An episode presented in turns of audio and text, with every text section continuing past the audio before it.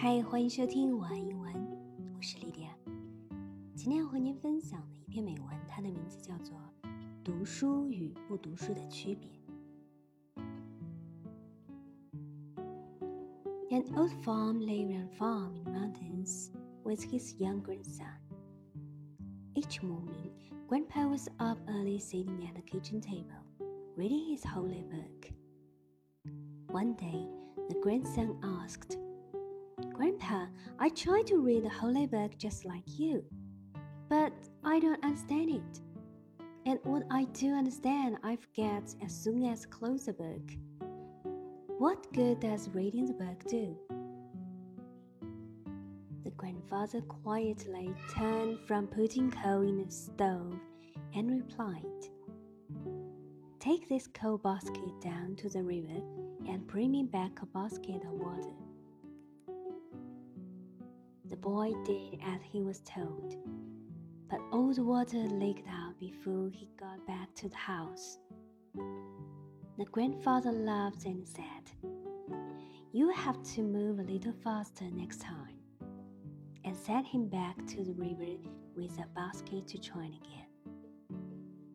This time the boy ran faster, but again the basket was empty before he returned home. Out of breath, he told his grandfather that it was impossible to carry water in a basket, and he went to get a bucket instead. The old man said, I don't want a bucket of water. I want a basket of water.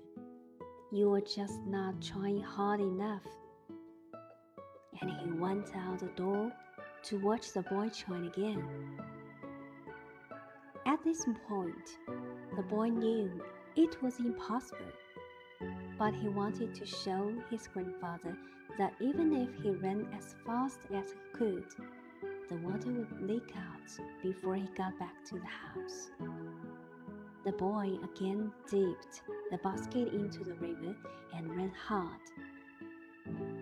But when he reached his grandfather, the basket was again empty. Out of breath, he said, See, Grandpa, it's useless. So you think it's useless?